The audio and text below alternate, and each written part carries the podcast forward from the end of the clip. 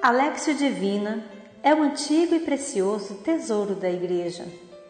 Desde os primeiros séculos, os santos e santas nos ensinaram a iluminar a vida com a palavra por meio da Alexio Divina. Ela possui quatro degraus em direção a Deus. O primeiro degrau é a leitura da palavra, o segundo, a meditação, o terceiro, a oração e o quarto, a contemplação.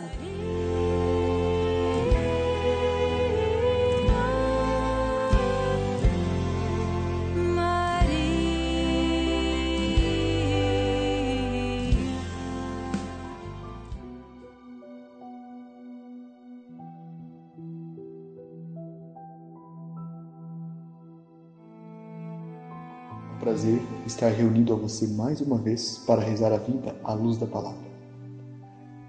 Nestas Léxios Divinas estamos revisitando os textos sagrados que tratam das santas mulheres que prefiguraram a Virgem Maria, ou seja, que de alguma forma apresentaram características semelhantes ou contrárias à que seria designada a mãe do Filho de Deus, Maria. Maria é importante na história da salvação porque é por meio dela que Jesus pôde vir ao mundo e visitar o seu povo. É por meio de Maria que a salvação entra no mundo. E também é por meio dessas santas mulheres que se anuncia pela primeira vez, com alguns traços, o Messias que viria no futuro e que efetivamente veio no século I. Por isso eu convido você, agora nesse momento, a colocar-se em um local adequado, a se desligar de todas as preocupações externas e principalmente a abrir os olhos da fé para conseguir perceber toda a riqueza do ensinamento trazido por este texto de hoje. Respire profundamente, experimente uma grande sensação de paz, de tranquilidade. Respire mais uma vez. Convido você a pensar em como está o teu coração hoje, quais são as alegrias, as dificuldades que você tem. Respire mais uma vez.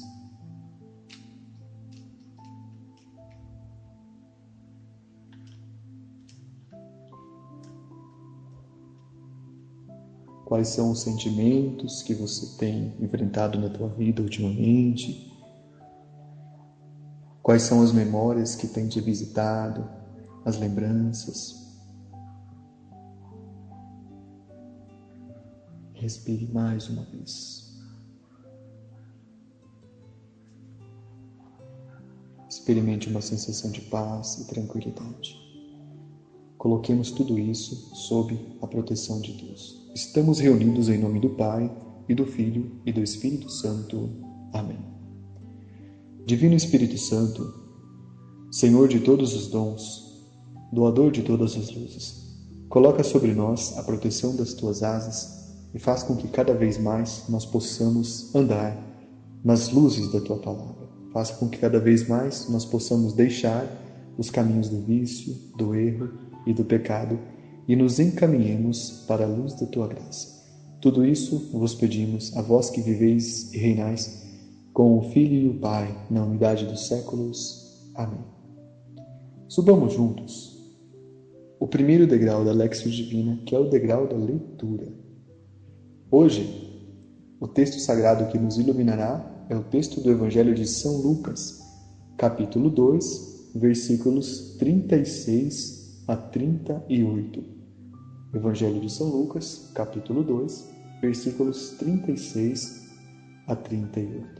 Respire profundamente. Havia também uma profetisa chamada Ana, de idade muito avançada, filha de Fanuel, da tribo de Asser. Após a virgindade, vivera sete anos com o marido. Ficou viúva e chegou aos oitenta e quatro anos. Não deixava o templo, servindo a Deus dia e noite com jejuns e orações. Como chegasse nessa mesma hora, agradecia a Deus e falava do menino a todos os que esperavam a libertação de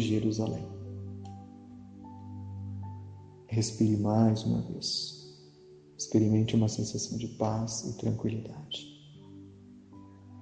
Subamos juntos o segundo degrau da Lexio Divina, a meditação. A leitura que acabamos de ouvir trata da apresentação do menino Jesus no templo. O anúncio da graça vem de uma forma que não percebemos. Quem imaginava naquele tempo que um exército de belos anjos anunciaria Jesus no templo, a casa de Deus, surpreendeu-se e encontrou uma velha muito idosa anunciando o Messias para poucas pessoas. Para receber a graça, é preciso estar como Ana estava. E foi justamente o seu estado de espírito, o seu cultivo interior que tornou possível ela perceber que estava diante do Messias. Ana é considerada a última profetisa do Antigo Testamento, embora ela esteja relatada no livro do Novo Testamento. Foi ela quem, vendo o menino Jesus, fez o anúncio de quem se tratava aquele bebê. Ana aparece no Evangelho de São Lucas e é uma personagem misteriosa. É uma das prefigurações de Maria, pois aponta para o Messias com clareza e segurança. O nome de Ana significa a cheia de graça. Maria será a cheia de graça. Ana vive uma vida de oração e silêncio assim como Maria. E também como Maria, Ana afirma com clareza a presença de Deus em Jesus. A sabedoria, a dedicação e o bom uso da liberdade são características que Ana possui e que Maria também possui. E de todas as santas mulheres que prefiguraram a imagem de Maria, Ana é a única que a encontrou. Respire. O nome de Ana designa, designa aquela que foi considerada cheia de graça. Esta expressão bíblica lembra imediatamente a pessoa de Maria. Estar cheia de graça é quando a pessoa conseguiu purificar os pensamentos, palavras e ações. É quando se retirou do coração todas as coisas que fechavam espaço para o amor e para o bem. Uma pessoa que acumula, seja o que for no coração, não pode ser cheia de graça.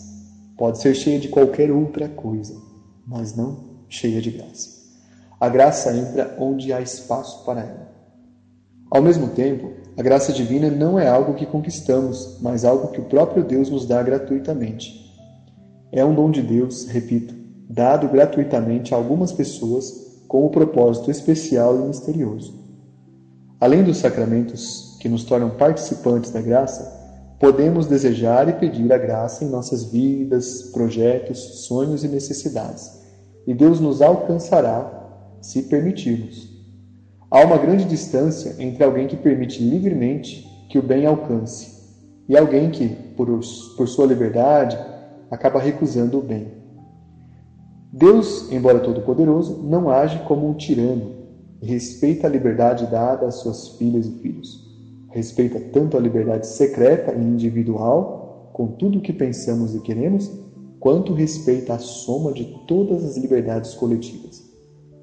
Muitas pessoas não entendem por que coisas ruins acontecem a pessoas boas. Mas a verdade é que estamos envolvidos nas teias que nossas liberdades, como pessoa, como povo, como nação, como civilização, foram construindo.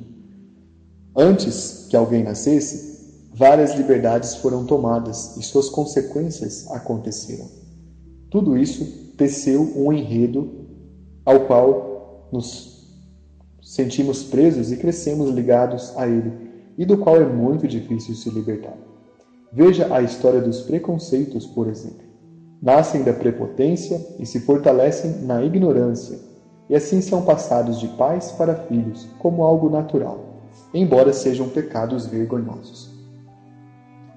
Observe a liberdade de um agricultor que coloca venenos em suas plantações para colher uma produção maior e mais bonita. Ele foi livre para isto, mas a substância tóxica que ele colocou naquelas plantas permanecerá e entrará no organismo de pessoas e animais que ele nunca viu.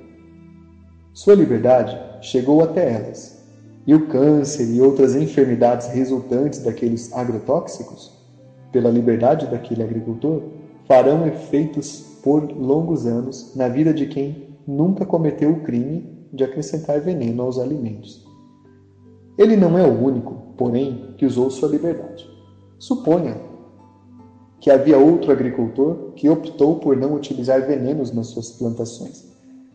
Como consequência, elas serão menos produtivas, realmente, e terão um aspecto menos bonito, pois os insetos passearão pelos frutos e os deixarão marcados. E ainda há o elemento da liberdade de quem vai comprar aqueles frutos expostos em um mercado ou uma feira. É outra parte do uso da liberdade. Esta pessoa poderá adquirir frutos ou hortaliças com aspecto ruim, sem agrotóxicos, ou com aspecto impecável, mas portadoras de venenos invisíveis. Porém, o caminho ainda não está completo. Se uma pessoa come algo manchado pelas substâncias químicas presentes naqueles alimentos, mesmo sem saber, ela ainda vai fazer escolhas que a tornarão exposta em maior ou menor grau, aos malefícios. Poderá ser uma pessoa gulosa, portanto comerá mais do que deve, ou poderá ser uma pessoa raivosa, e então seu metabolismo, por processos de somatização, estará mais disposto a reagir àquelas substâncias e a produzir doenças. Repare como essa trama toda é muito complexa. Nós poderíamos estender ao infinito a teia invisível e misteriosa das liberdades humanas. Mas já percebemos que, de uma forma ou de outra, nosso mundo é feito de nossas liberdades e das liberdades de todos aqueles que estão conosco hoje, assim como da liberdade de quem esteve ontem. Os frutos contaminados vão chegar a uma criança inocente, por exemplo, mas foi por nossa liberdade em plantá-los, colhê-los e optar por eles assim como foi nossa liberdade permitir que existam agrotóxicos. Então não podemos culpar Deus por coisas que acontecem às pessoas que teoricamente estão distantes dos fatos. Deus não pode interferir na nossa liberdade, pois ela é a maior das graças. Por meio dela, podemos optar pelo bem ou pelo mal. Que não julguem Deus aqueles que não conseguem entender que o mundo é feito por fios muito compridos e emaranhados de todas as liberdades de todos os seres humanos. Voltemos a Ana. Seu nome, que significa cheia de graça, é uma indicação para você também. Pelo batismo e pelos sacramentos, você tem o chamado de ser alguém cheia, alguém cheio da graça. O que vai determinar isto são as tuas escolhas, as menores delas, aquelas que fazemos em silêncio, aquelas que fazemos quando ninguém está nos olhando, aquelas que fazemos por conta das nossas preferências, tudo isso tece incontáveis fios que vão sendo sobrepostos a outros que foram tecidos por outras pessoas e resulta em tudo que temos no mundo. Portanto, Ana é cheia de graça porque no seu coração soube tecer fios de boas e sábias escolhas quando o menino Jesus apareceu, ela soube reconhecer que estava diante do Criador. Deus aparece para você e para mim de muitas formas. Acontece que nosso coração está repleto de novelos, dos quais vamos tirando os fios dessa nossa liberdade visível que causa o sofrimento invisível a nós e ao mundo. Respire mais uma vez.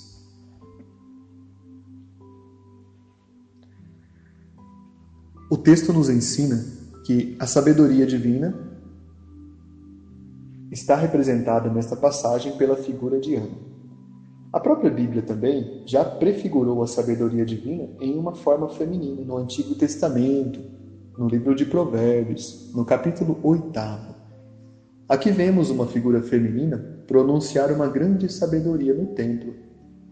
Ana é uma representação da sabedoria, porque é mulher, mas também pelo outro símbolo que o evangelista São Lucas coloca em sua descrição.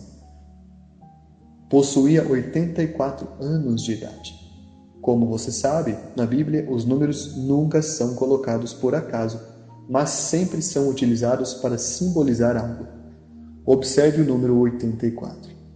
Ele é resultado da multiplicação de 12 vezes 7.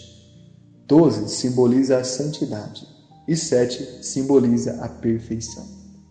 Ana é a pessoa que atingiu a santidade buscando a perfeição Ou Ana é a pessoa que busca a perfeição do coração, procurando a santidade de vida. Por isso, ela é sábia e pode perceber quem está diante dela, o próprio Deus. No caso, escondido sob a forma de um bebê de poucos dias. Na verdade, Deus não parou nunca de falar ao mundo, às criaturas e às pessoas, a você e a mim. Ele fala o tempo todo, mas os corações duros e fechados, ou indiferentes e poluídos, não conseguem perceber. Ana representa um convite para que possamos ouvir a voz de Deus entre nós e perceber Sua divina majestade. Ela cultivou isso buscando a perfeição da santidade. É o que rezamos nestas léxios divinas e sempre lembrando que o caminho para a tua conversão, para a cura do teu coração e para que sejas uma pessoa renovada em Cristo, tudo isso passa pelas escolhas que tu fazes no teu pensamento, no teu interior, naquilo que permites que entre em tua mente, no teu coração e na tua vida. Mas não deixe que isso sejam apenas palavras vazias de significado ou, no máximo, palavras bonitas que você usa para demonstrar que é alguém que sabe usá-las. Isso até alguns animais sabem fazer. É preciso que você tenha dentro do coração um desejo sincero e verdadeiro para começar a tua mudança. Primeiro, olhando para tudo aquilo em você mesmo que não é belo que precisa ser mudado. Depois, você precisa escolher pequenas ações para ir mudando aos poucos. Sei que não é fácil, mas toda longa jornada começa com o primeiro passo. Nossas maiores dores e dificuldades são com as pessoas que nos cercam. Em seguida, podem ser colocados lado a lado as nossas dificuldades nas dimensões profissional, financeira e afetiva se alguma delas está desequilibrada, influencia as outras. Mas observe que o que mais pesa na nossa vida são as nossas relações com as pessoas. Muitas vezes, relações marcadas pela dificuldade, pela traição, pela provocação, pela ira, por muitas coisas, por muitos sentimentos difíceis que as pessoas têm. É preciso me escutar agora. Comece a tua conversão por este aspecto. Sei que você pode ser obrigado ao convívio com pessoas desagradáveis, ingratas, maldosas, aproveitadoras e dissimuladas, entre muitas outras características. Sei que você pode estar sendo obrigado a conviver com elas. Se você precisa, em alguma área de tua vida, lidar com alguém assim, sei que isso também te causa um mal imenso porque você se sente cansada, cansado e experimenta um grande desgaste. Mas o maior desgaste é quando é preciso reagir a elas da mesma forma como elas reagem a você. Bem, comecemos por aqui. Quando estiver diante de uma pessoa dessas, não permita que elas lhe atinjam, que façam com que você saia do teu equilíbrio e caia com elas na lama que já rezamos. Basta apenas que você se lembre que é uma filha ou filho amado de Deus e coloque imediatamente o manto divino sobre aquelas pessoas para que elas possam perceber diante de quem estão. Em oração, imagine a luz de Deus iluminando os corações delas e, quando estiver próximo fisicamente a elas, as desarme com gentileza e paz. Por mais difícil que isso possa parecer, é necessário que, no trato que você der a elas, você não seja igual a elas. E sei que a tua vontade, muitas vezes, é não apenas reagir da mesma forma e pagar na mesma moeda, como inclusive imputar alguma espécie de justiça ou de punição a elas, mas acredite, não vá gastar as tuas energias nesse sentido. Você apenas se sentirá mais desgastado, desgastada e triste. A sabedoria que está prefigurada na imagem de Ana nos ensina a observarmos os acontecimentos à nossa volta com silêncio e esperança, principalmente com sabedoria de termos a paciência necessária para que tudo aquilo que acontece na nossa vida seja colocado à luz do tempo. O tempo tem as melhores respostas. Hoje, quem te fere, certamente será ferido, não por você, eu espero, mas pelas próprias atitudes que a pessoa cavou ao seu redor. Essas atitudes que ela vai colocando servem como uma espécie de campo minado. Assim que ela colocar os pés, irá pelos ares. Não seja uma pessoa dessas. É necessário que você tenha a sabedoria que Ana teve. Em sua vida, certamente, ela experimentou muitas provações, mas em sua vida também ela soube esperar porque acreditava que um dia o Divino Salvador apareceria diante dela. E foi o que aconteceu. Quando apareceu, apareceu da forma como ninguém imaginava um pequeno bebê nos braços de sua mãe. Deus pode estar querendo aparecer na tua vida hoje, como Jesus apareceu na Diana, mas é preciso que você esteja preparado com a sabedoria. Respire mais uma vez. O pai de Ana era Fanuel, nome que significa a face de Deus. E Ana era da tribo de Aser, nome que significa felicidade. Além disso, Ana morava no templo, isto é, a casa de Deus. São três símbolos que o Santo Evangelho traz para a tua meditação. Estes sinais estão relacionados.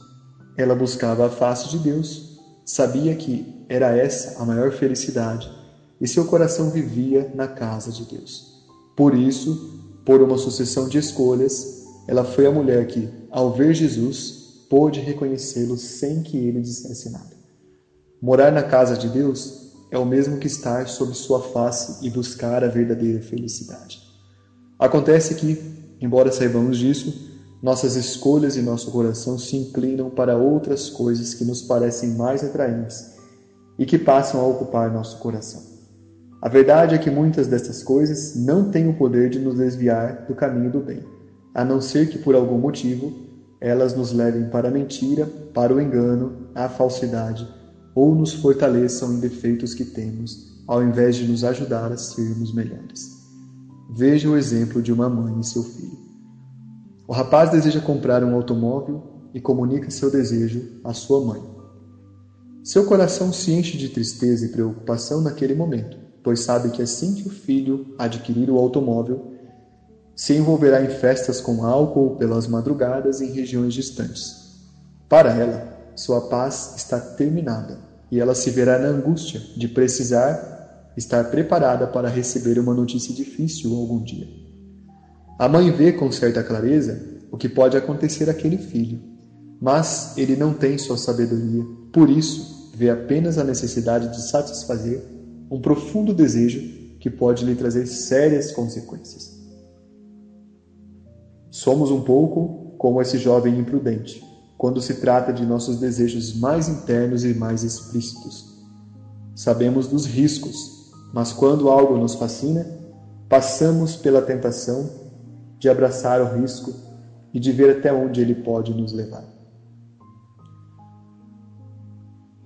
Agora recorde-se dos três ensinamentos que esta Lexio Divina trouxe a você: a liberdade, a sabedoria e a felicidade.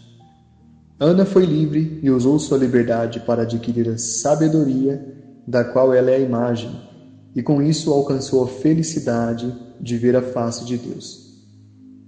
Porque se preparou ao longo dos anos para que isso acontecesse. Se você for começar hoje, qual seria a pequena atitude ou o primeiro passo a ser dado que te levaria em uma longa viagem à casa de Deus? Se você começasse hoje, qual seria ou quais seriam as atitudes que você precisaria mudar para que, quando estivesse diante do Messias, pudesse vê-lo e pudesse reconhecê-lo? Pense nisso por um momento.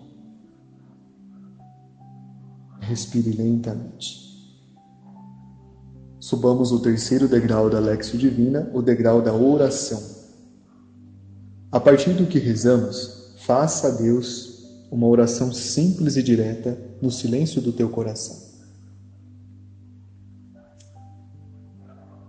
Respire mais uma vez.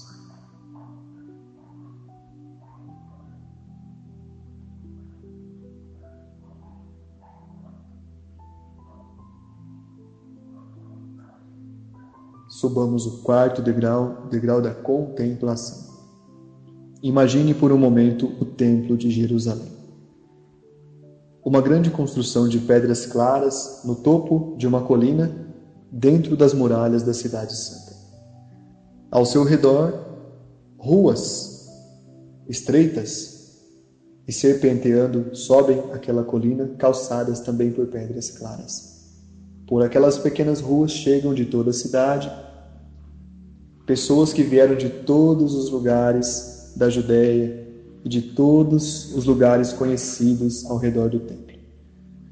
Vindo de longe, Nossa Senhora e São José trazem o menino Jesus 40 dias depois do seu nascimento ao templo de Jerusalém para sua apresentação na casa de Deus. Observe a cena por um momento.